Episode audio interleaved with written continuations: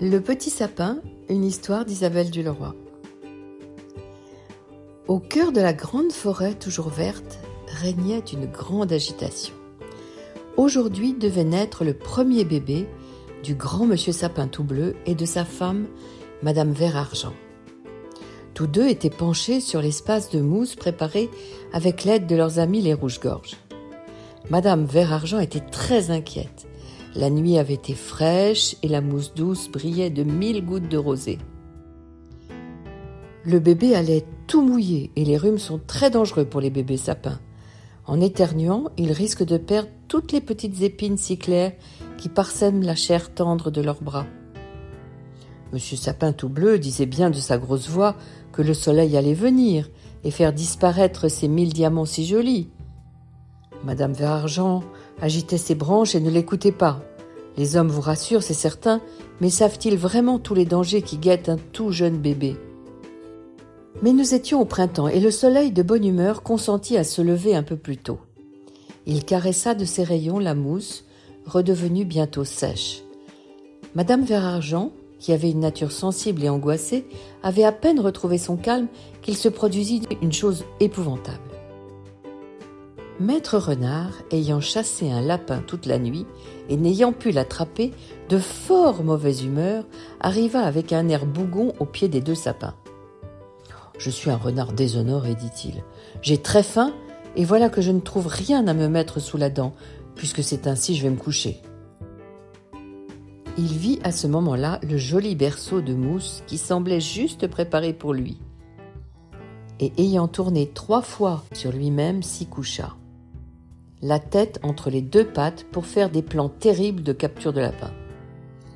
Puis, la fatigue aidant, il ferma ses grands yeux dorés et s'endormit, le ventre creux mais la vengeance prête. Ce fut la consternation chez les sapins du voisinage et l'on sans doute la désolation chez les futurs parents. Madame Verargent se mit à sangloter de toutes ses branches. Son mari, monsieur Sapin tout bleu, lui passa tendrement la plus grande de ses branches autour du cou et lui dit Ne t'inquiète pas, nous allons chasser ce renard mal élevé.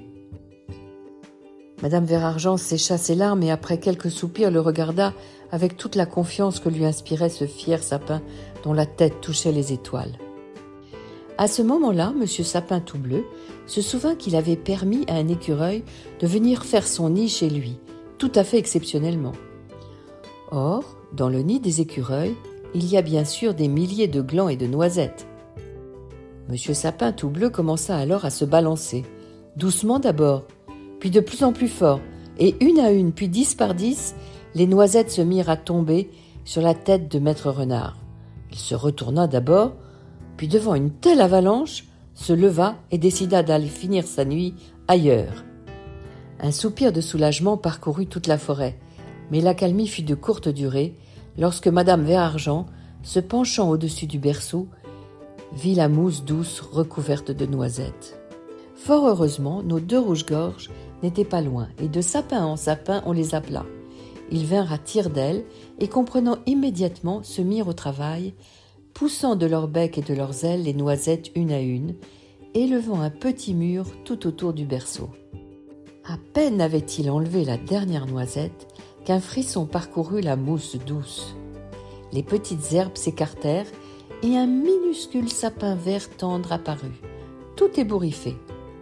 Les oiseaux de la forêt se mirent à chanter, le soleil se dressa tout droit dans le ciel, et de ses rayons habilla le petit sapin vert tendre.